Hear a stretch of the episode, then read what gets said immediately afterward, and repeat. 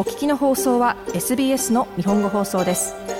詳しくは SBS 日本語放送のホームページ sbs.com.au スラスジャパニーズへどうぞ水泳大国として知られるオーストラリアですが近年水泳教室に通っていない子どもたちが増加傾向にありますその理由の一つに挙げられているのがレッスンにかかる費用ですオーストラリアでは現在5歳未満の子どもたちを対象にプールに通う数を増やそうというキャンペーンウィーク、スイムセ s ファーウィークが繰り広げられています。チェイス君とシンシアちゃんはメルボルンのプールに熱心に通う4歳の双子です。2人はこのキャンペーンが対象にしている水泳レッスンが重要と考えられる年齢層に入ります。水泳レッスンはチェイス君とシンシアちゃんだけでなく、母親のチェリー・リーさんからも大変好評です。I think swimming is not just exercise, not just for fun. It's pretty much is 水泳は単なる運動でも遊びでもありません。水泳は生涯命を守ることができるスキルでとても重要なことです子どもたちのために選べるスポーツが一つだけなら私は迷わず水泳を選びますチェリー・リーさんでしたウォーターセーフティー団体オススウェムによるとオーストラリアでは半数以上の子供たちが水泳教室に通っていないことが分かりました。オススイムのビクトリア州マネージャーアンガス・ミルナー氏は次のように語ります。So we've estimated that 53% of families that have pulled out of swimming lessons are because of 水泳レッスンをやめた家庭の53%が経済的な理由だと推定されています。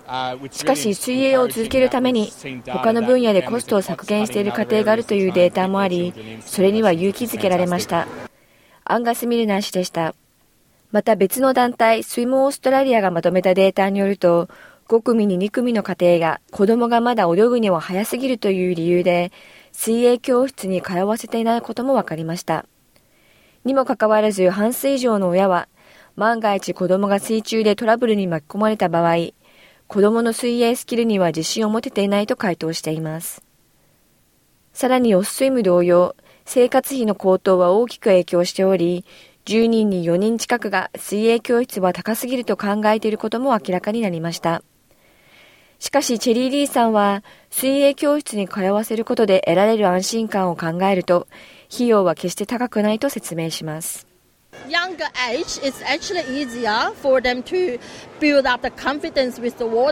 水に対する自信をつけ、水に慣れ親しみ、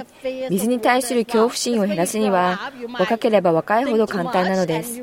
大人になると考えすぎて水に慣れるのが難しくなり、水に入る自信をつけるには時間がかかると思います。リーさんでした。しかし水泳は年齢を問わず誰でも技術を磨くのに遅すぎることはないと付け加えます。私は基本的な泳ぎしかできないのですが他のスタイルも上達させたいので水泳レッスンに行こうと思っていますリーさんでしたプールに入る時間が増えることは彼女の子供たちにとってもとても喜ばしいことでしょう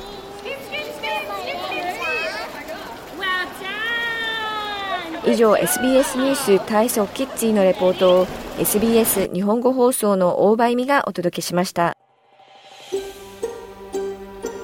もっとストーリーをお聞きになりたい方は iTunes や Google ポッドキャスト Spotify などでお楽しみいただけます。